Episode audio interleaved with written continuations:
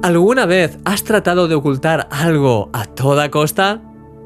Por favor, no me contestes a esta pregunta, es solo para tu reflexión.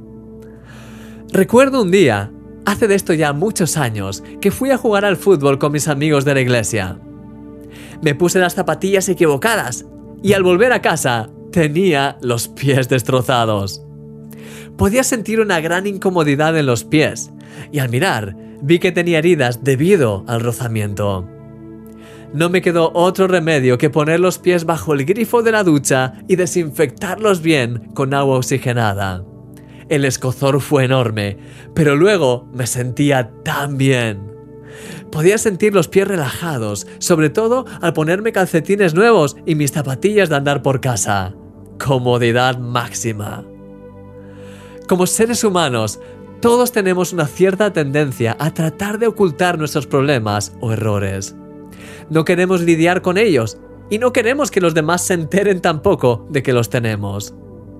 Eso se convierte en una de las mayores ventajas de las tinieblas y del enemigo en nuestras vidas.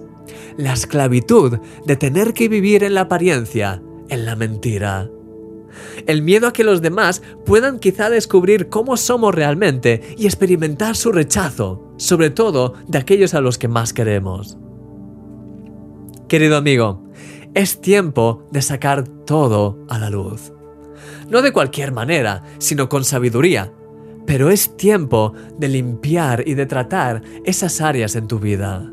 Dice la Biblia que todas las cosas, cuando son puestas en evidencia por la luz, son hechas manifiestas, porque la luz es la que lo manifiesta todo.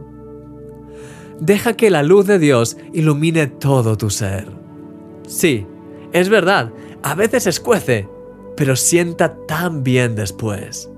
Una sensación de libertad y de paz viene como consecuencia de ser libre de esas cargas, de esas tinieblas.